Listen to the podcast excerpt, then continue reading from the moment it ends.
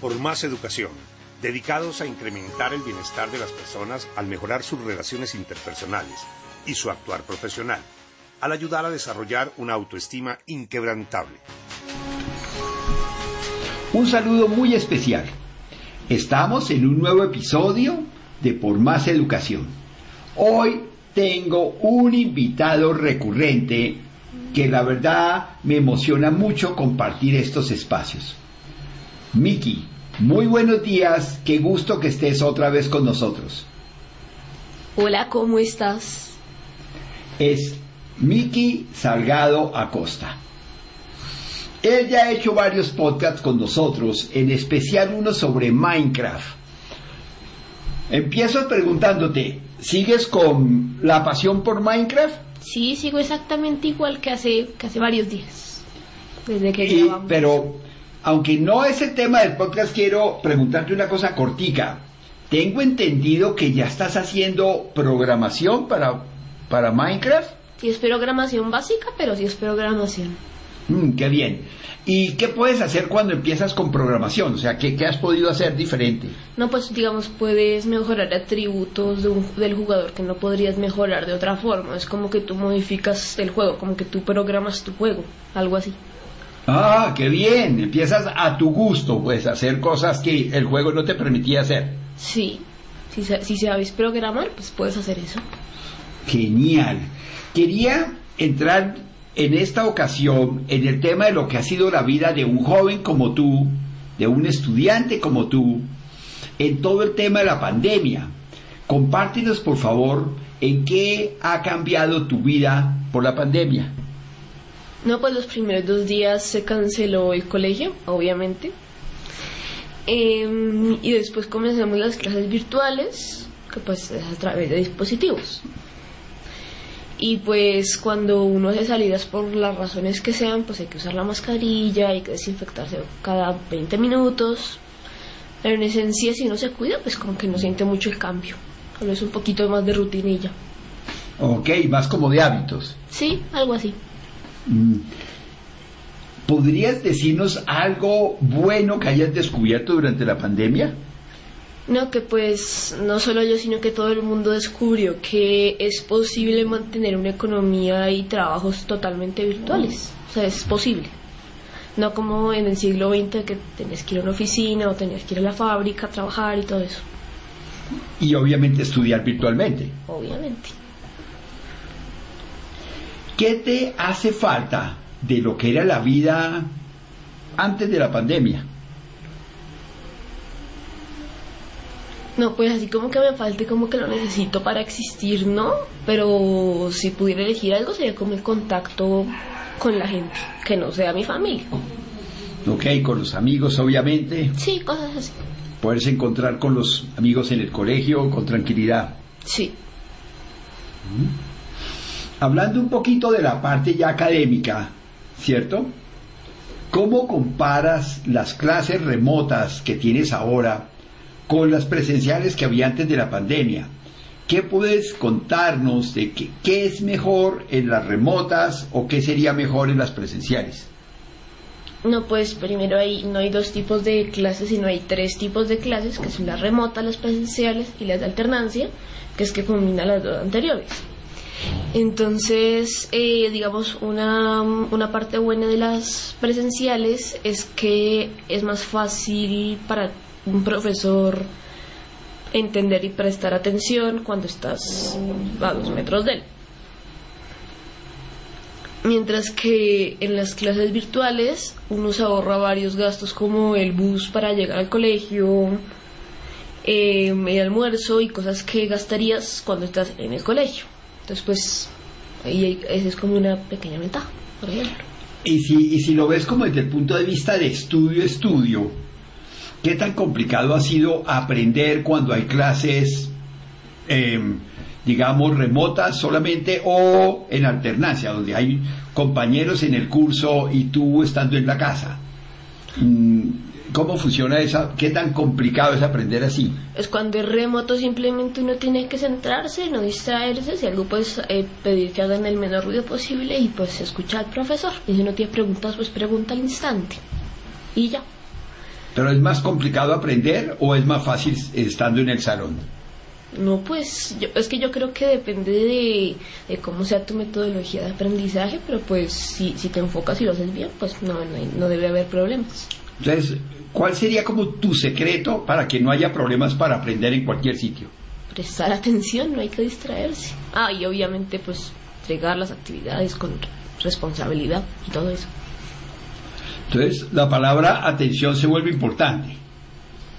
¿Por qué tú crees que con algunos profesores es fácil prestarles atención, mientras que con otros eh, no es tan fácil? O sea, ¿cuál sería como, qué pasaría en esa clase o qué sería diferente en un profesor que ayude a que yo preste atención y en otros no? Es por ejemplo como, por lo que yo entiendo, a mucha gente se le complica aprender historia porque pues ellos saben que cuando crezcan normalmente no te van a preguntar sobre los reyes visigodos. Em, entonces pues como es que ellos se desmotivan a aprender, entonces pues no aprenden. Pero digamos, si el profesor de matemáticas les dice que por esto y esto tienen que aprender a hacer polinomios, después dicen, ah bueno, pues yo aprendo porque esto me va a servir y porque me motivaron. Entonces el secreto estaría como que haya un significado de lo que se está estudiando, que haya como una utilidad, no solamente para pasar, sino como en la vida. Sí, algo así.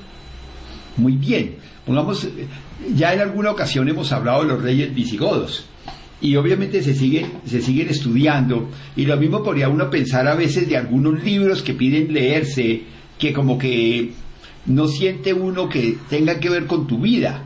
¿Qué, qué le dirías, por ejemplo, tú a alguien que te pida que lea un libro que tú dices, caramba, no siento que se relacione con mi vida? ¿Qué le dirías para motivar a esa profesora para buscar un libro que tuviera un gran impacto en tu vida?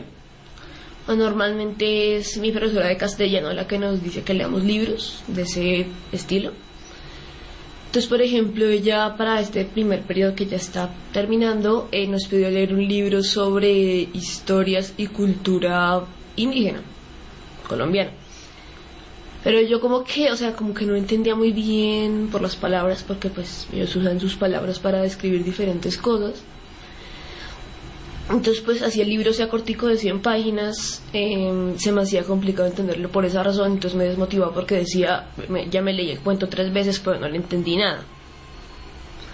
Entonces, pues yo de ello hubiera buscado, o sea, se supone que ellos tienen como un plan de buscar libros del inter para el interés de nuestra edad, ¿cierto? Pero realmente como que no fue del interés de nuestra edad, yo creo que ya se basó más en el tema que estamos viendo en el libro de Sistema 1 eh, que pues es en sí literatura de tiempos pasados. Entonces pues yo creo que debe haber buscado como un libro, no- o sea, no tiene que ser más, no tiene que ser pequeño para que sea entretenido. O sea, así ah, lo siento. Hasta si el libro es grande pero entretenido, hasta te más ganas de leerlo que un libro pequeñito de 50 páginas del que no entendiste nada.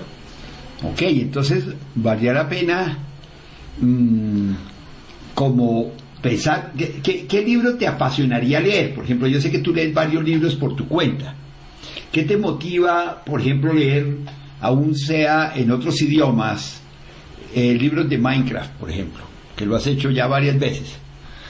Pues primero que como yo juego, o sea, como se ha convertido como en algo, en, en una parte de mi vida, pues eh, a veces se hace necesario conocer cosas, o sea, no que las busques por YouTube y ya, sino que tú ya te las sepas de plano.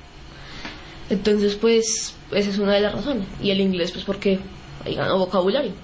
Ok, pero en español de pronto también habrían libros que tuvieran que ver, por ejemplo, con vida de adolescentes hoy en día, o que trataran temas eh, de, de lo que está sucediendo en el mundo, de pronto en otras partes. ¿Te parecería interesante eso?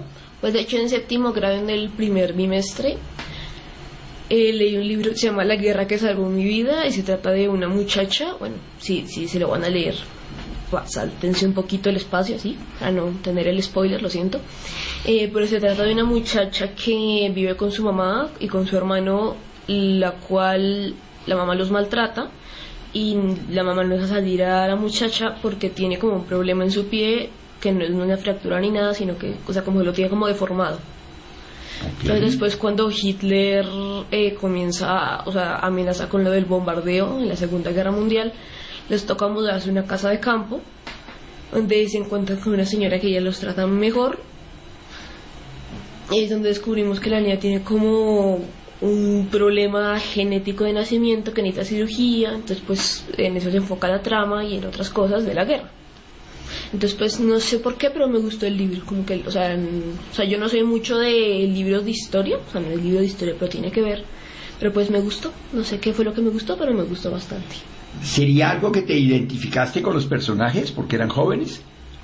No me identifiqué porque pues eran niños de, de la mitad del siglo XX y pues eran maltratados. Aquí yo no soy maltratado. ok, pero te gustó la historia, entonces sería la forma como la narraron. No es que no tengo idea, por eso lo dije, no tengo ni idea. O sería como la aventura que vivieron. Puede ser más eso. Ok, o sea, entonces te llamó, porque veo que te acuerdas del libro perfectamente, y eso fue hace ya que más de un año, ¿no? Sí, fue así.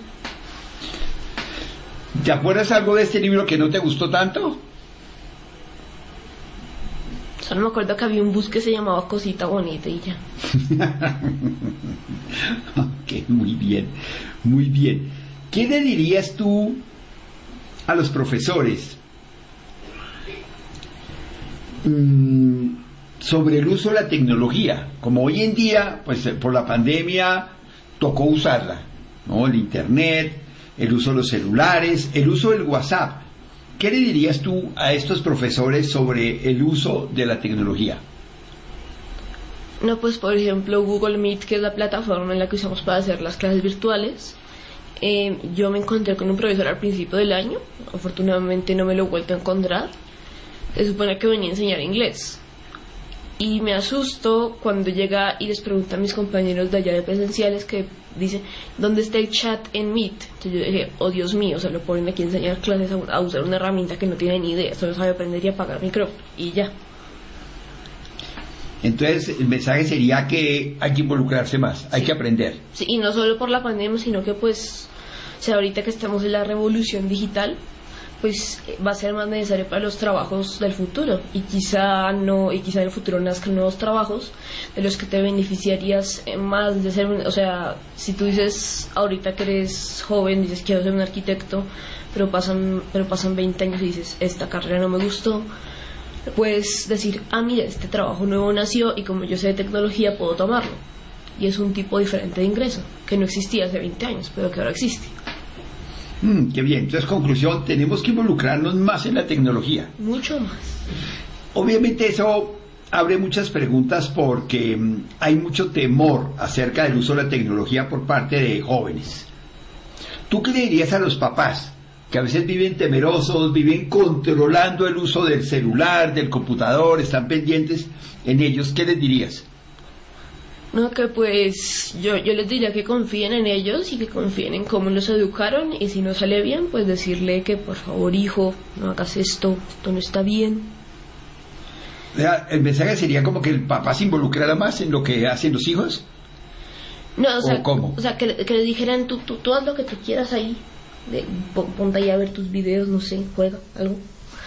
Eh, pero pues si termina mal por alguna razón, que pues hay varias razones, o el papá dice, oye hijo, mira esto, esto no está bien, pero obviamente no diciéndole, ¿qué le pasa? ¿Por qué ve eso? Toma, toma. yo sé que tú tienes unas frases respecto a los regaños. ¿No? ¿Qué piensas tú de los regaños? Cuando tú oyes que a los, a los jóvenes los regañan, ¿qué piensas tú de eso? Que pues no es necesario. Que pues termine siendo, eh, o sea, termina siendo culpa de los papás que los muchachos hagan las cosas mal porque si fueron influenciados por otros muchachos o por otras personas, fue porque ellos no les, o sea, no les pusieron pilares fuertes y decirle esto es lo correcto y esto es lo incorrecto. Entonces hace falta el ejemplo, que, que, ¿cuál sería como el secreto para no regañar, pero también para que las cosas, los jóvenes, digamos, no las hicieran mal? Educarlos bien desde chiquitos. O sea, es como que cuando tienes un niño pequeño, tú tienes que construir un edificio, ¿cierto?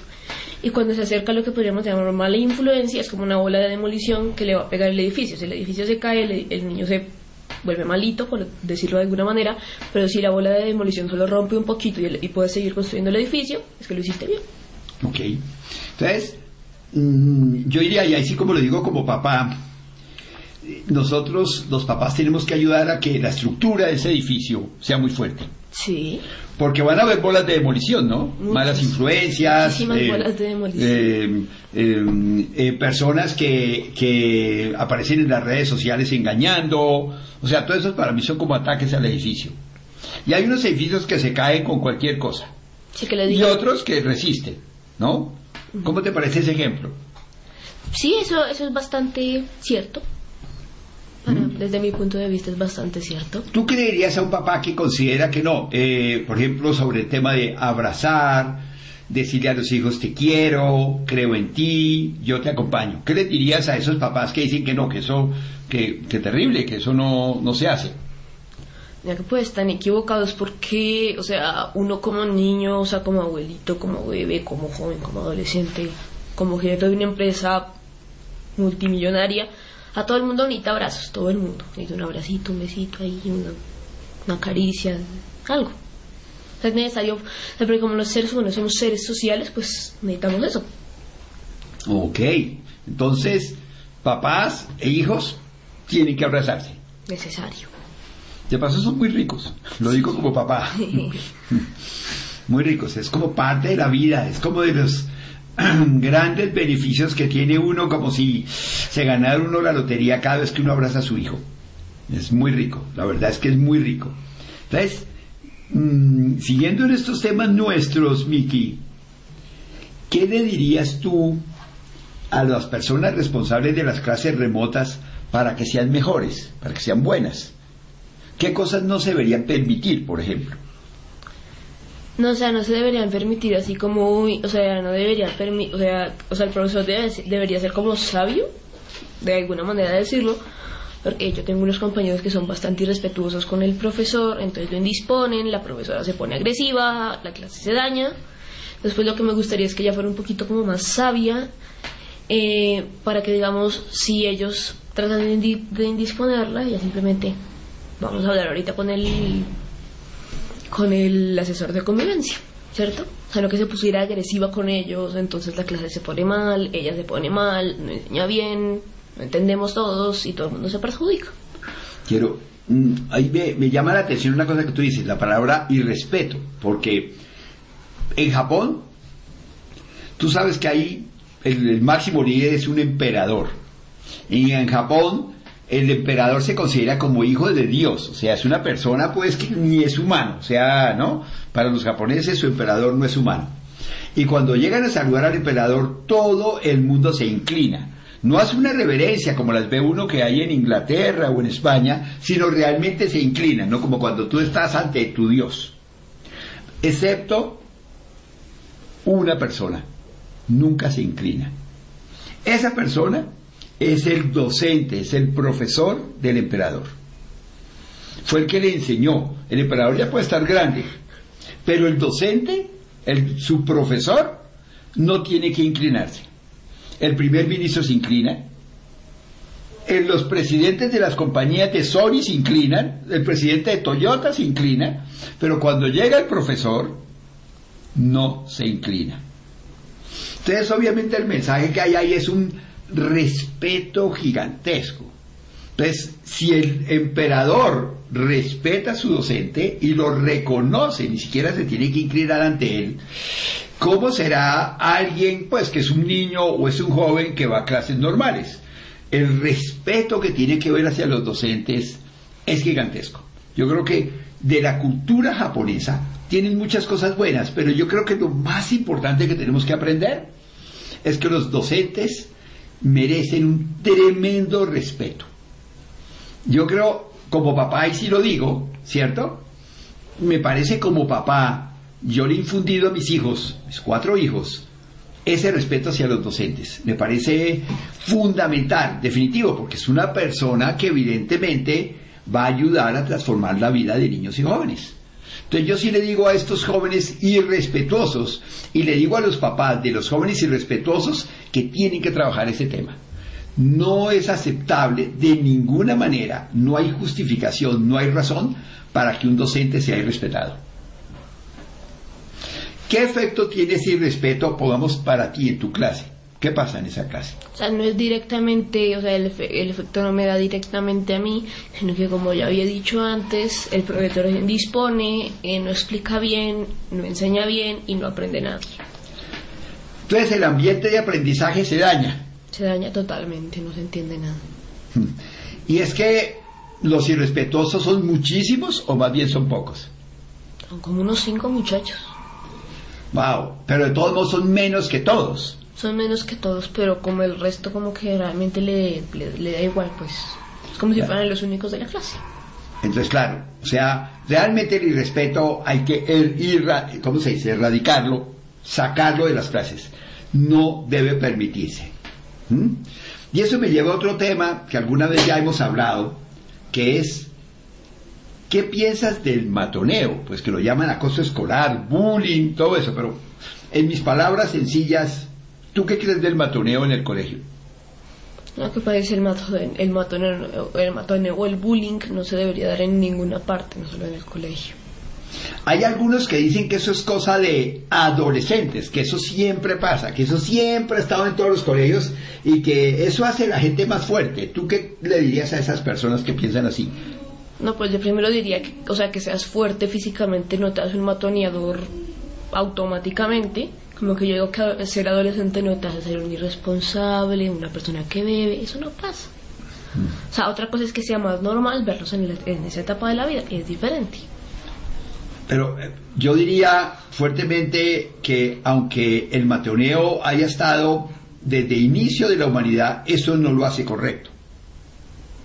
¿no? Hay muchas cosas que la gente dice, eso siempre se ha hecho, pero no quiere decir que sea correcto. Por ejemplo, la guerra. La guerra, desde que tenemos memoria, los libros más antiguos hablan de guerra, pero eso no lo hace de ninguna manera correcta. Yo pensaría que el matoneo es inadmisible por pequeñito que sea.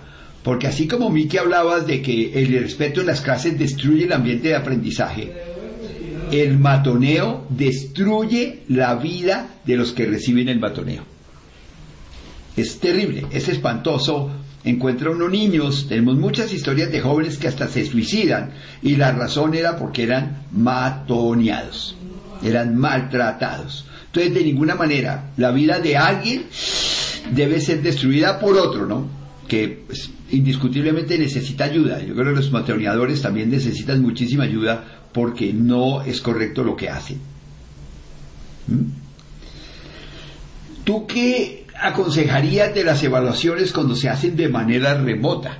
Evaluación es complicada porque siempre se siente que, que, es difícil, es un tema complicado, muchos docentes dicen que si vas a estar en la casa es fácil copiarse, que para eso está Google, entonces que qué preguntas les voy a hacer si él se las puede copiar si ni siquiera lo estoy viendo. ¿Tú qué les dirías a esos docentes?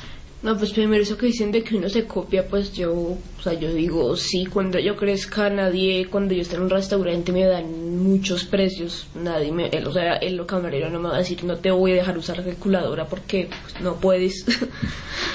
¿Cierto? Entonces, pues esa regla como que se me hace un poquito rara. O sea, yo lo que haría es que haría dos tipos de exámenes, por ejemplo, de matemáticas. Unos exámenes sin calculadora y otros con calculadora. O quizá el de calculadora que no sea de matemáticas, sino que sea como un tipo tema de desarrollo de la vida. ¿Cierto? O sea que no necesites desarrollar habilidades matemáticas, sino que, por ejemplo, normalmente todo, o sea, normalmente uno usa calculadora en la vida, entonces pues eh, estaría bien aprender a usar la calculadora aunque suene muy tonto. Mm, qué bien. Que, pues yo cuento una experiencia. Yo ya tengo algunos años y cuando yo estaba estudiando ingeniería, precisamente una materia que se llama estática, que requiere muchísimos cálculos aparecieron las primeras calculadoras científicas. En ese momento uno utilizaba un instrumento que era regla de cálculo, un par de regletas que le permitían a uno multiplicar, sacar raíz cuadrada, o sea, un montón de funciones mucho más rápido que lo que hacía uno a mano. Pero llegaron las calculadoras. Y entonces me acuerdo que el primer examen se demoraba uno dos horas con regla de cálculo. El mismo examen con calculadora se demoraba uno 15 minutos. Para el final del semestre, o sea, el último parcial del último examen en la universidad, Si uno no usaba calculadora, era imposible terminarlo, porque ya la exigencia había cambiado de tal manera que la regla de cálculo, por muy bueno que uno fuera, no era suficiente para contestar el examen. No era suficiente. El profesor había subido la exigencia del examen a tal manera que literalmente lo había multiplicado por cuatro. Y llegaba el momento que las calculadoras eran caras. En esa época una calculadora científica eran dos marcas no más. Hewlett Packard, la misma de los computadores hoy en día, y Texas Instruments, la misma empresa. Muy conocida en los Estados Unidos, no tan conocida acá. Y eran calculadoras que costaban fácilmente 300 dólares. 300 dólares era muchísima plata. Entonces, cuando alguien tenía una calculadora, literalmente uno pedía prestada la calculadora para el examen. Y algunos hasta las alquilaban. Pero si no la llevabas al examen, era imposible hacerlo. ¿No? O sea, era, imposible, o sea, era una necesidad tenerla. Y obviamente después llegó el momento que era necesario un computador, porque hoy en día em, cálculos estructurales de edificio y todo eso que se hacían con regla de cálculo, hoy en día se hacen con programas especiales que si no se tiene el programa especial sería imposible hacer el cálculo hoy en día. Nadie se le ocurriría hacerlo como se hacía en esa, en esa forma. ¿no? Esa es una cosa así. ¿Mm? ¿Tú qué crees ¿Qué le dirías a un tema que sale en tantos momentos, a veces en charlas, en conversaciones, en conferencias, que dicen que es que los niños dicen mentiras, que entonces los papás por principio no deben creer a los hijos, los profesores muchas veces no creen lo que los estudiantes dicen. ¿Tú creerías a esos grandes, llamémoslos papás o profesores, que dicen por principio que no le creen a los niños y jóvenes? Pues yo, yo le diría que creo una primera vez. Si, si, no funciona, créelo una segunda vez. Si tampoco funciona, le dices qué pasó esta tercera vez. ¿Cierto? O sea, la cosa es darle oportunidades. Porque si se, o sea, no sé, o sea, quizás solo me pasa a mí, quizás solo me pase a mí. Por ejemplo, si, o sea, me dicen dónde estuviste, y yo digo, estuve en la biblioteca estudiando, la típica. Eh, pues yo me siento mal después porque mi mamá dice porque llega hasta las 11 de la noche, la biblioteca cierra a las 5 de la tarde, no tiene sentido. ¿Qué pasó ahí? ¿Por qué crees que un, un, un joven diría esas mentiras? No, pues porque después, no porque después después los después no estuve estuve de fiesta. Ah, no, entonces ya no puedes volver a salir. Y dice, "Ah, bueno, entonces qué mal." ok, ok. Yo quería volver a un tema mmm, sobre la tecnología.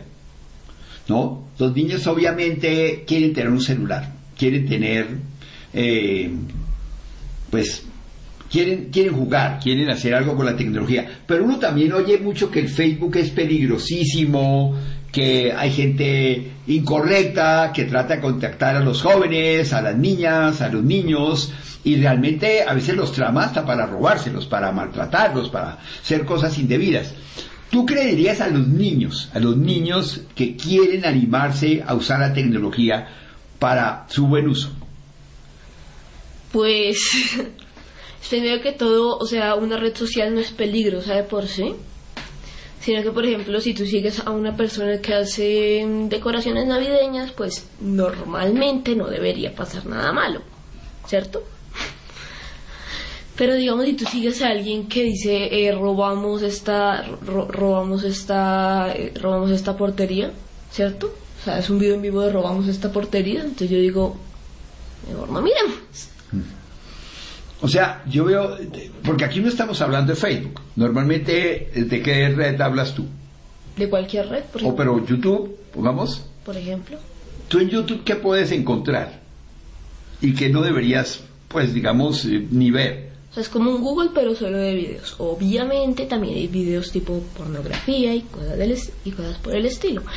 Y que normalmente la plataforma los tumba dos horas o hasta 15 minutos después de que salen.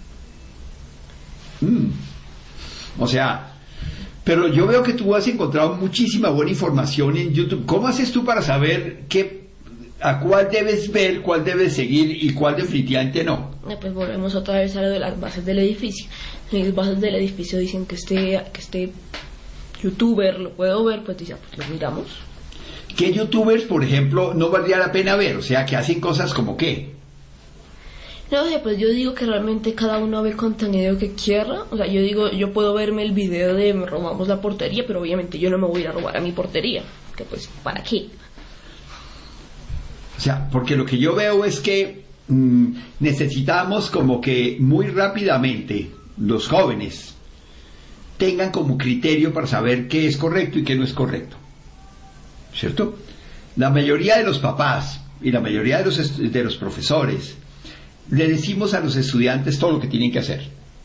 Nos pasamos la vida diciéndoles cómo escribir, no se salgan del margen, qué deben comer, cómo se deben vestir. Y yo siento como educador, porque soy profesor y también soy papá, como educador, que esa toma de decisiones que hacemos por ellos no les ayuda a que tengan criterio. ¿Qué tanto ¿Qué tantas decisiones has podido tomar tú, Miki, a lo largo de tu vida desde pequeño? Pues desde que yo recuerdo, yo he tomado la mayoría de mis decisiones. ¿Cómo cuáles? Como... por ejemplo, si yo cuando yo era chiquito yo iba a una juguetería y me decían que podemos comprar estos tres juguetes. Entonces yo hacía un análisis técnico, no sé por qué lo hacía, pero lo hacía, y terminaba sacando el juguete que era mejor en base a una estadística. Ok, o sea, tú escogías tu juguete. Sí. ¿Qué hay acerca de lo que comes? Yo también suelo escoger lo que como. Digo, puedo comer esto si puedes comer esto. ¿Y comen lo mismo que lo que comen en tu casa o a veces es diferente? No suele ser diferente, normalmente es diferente. Normalmente es diferente. ¿Mm? O sea, tú escoges eso. Mm, ¿Qué, ¿Qué podemos decir de tu hora de dormir? ¿Tienes una hora que te dice tienes que dormirte a esta hora? No, puedo dormir así como al margen. Si me siento dormir, pues me voy a dormir más temprano ahí. O sea, tú decides a qué horas te acuestas. Sí. ¿Qué pasa si te acuestas muy tarde? ¿Te regañan? ¿Te dicen algo? No, no hacen nada de eso. Ah, ¿te han comentado que no debes volver a hacer eso? No. ¿Y cómo sabes tú que de pronto no vale la pena hacerlo porque ya era muy tarde? No, pues, o sea, a veces, o sea, cuando se supone que es muy tarde y me duermo, al siguiente día, que suele ser, o sea, la mayoría de los, de los días son de colegio, si, me, si, siento que me voy a morir, digo, no valió la pena, y si siento que estoy como un poquito moridito, pero que estoy entendiendo y que estoy haciendo las cosas bien, digo, valió la pena. Ok, pero entonces te vas a autorregular, digámoslo así, de pronto esa noche te acuestas más temprano. Puede ser. qué bien, qué bien. Mm. ya como cerrando un poco esto, ahora que eres todo un adolescente, ¿cierto? ¿Qué le dices a los papás y a los profesores sobre el trato que deben tener con los jóvenes?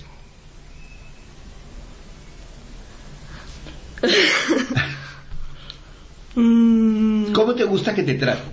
Que te digan qué, o sea... No, pues que me traten bien, o sea, no estoy hablando de que, de que me traten como niño, ¿cierto? Quiero que me traten bien, que me digan que buenos días, que, o sea, que pues ser adolescente no intuyan que yo ya soy un mafioso, un drogadicto, ¿cierto? Ok. Un, un, un criminal joven, ¿cierto? ¿Qué es lo que suele, qué es lo que suelen hacer muchas personas? Ah, no, este es adolescente, escondámonos, se vino el apocalipsis. No es así. no funciona así, eso duele, amigos, eso duele, por favor, no lo hagan. O sea, ¿y tú, tú has sentido que tu trato hacia los profesores y hacia los papás ha cambiado por ser adolescente? O sea, ¿los tratas irrespetuosamente o los tratas, ay, que yo ya soy grande? ¿O, tú has notado que eso ha cambiado? Pues yo, yo los sigo abrazando y les sigo dando unos besitos, normal, igual que siempre, porque debería cambiar, no debería cambiar. O sea, con cariño, a la hora de la verdad. Sí, con cariño, todo el mundo con cariño a todo el mundo con cariño, eso no tiene nada que ver con la edad. Obviamente con grados diferentes de cariño depende, depende con quién sea, porque yo no voy a ir a abrazar al, no sé, al portero ahí y darle un besito y darle un abrazo. Yo no voy a hacer eso, ¿cierto? Pero pues sí, siempre con cariño ahí con... Ok, Miki, ha sido realmente muy interesante estas, este espacio contigo. Siempre hablar es emocionante, aprendo mucho de ti aprendo mucho de ti, descubro nuevas formas de hablar contigo, de cómo piensas. Gracias por esta oportunidad, por este tiempo, por compartir tus pensamientos, sensaciones e ideas con todos los que lo escuchan.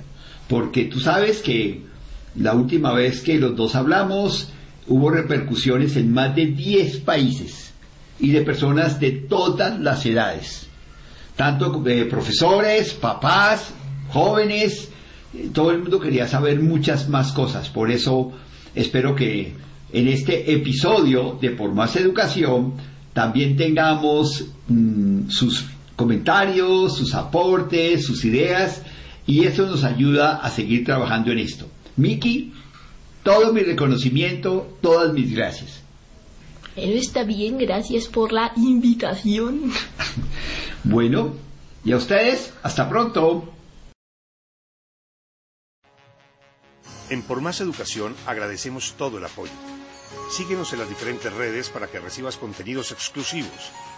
Y no dudes en comunicarte con nosotros para que recibas un acompañamiento personalizado.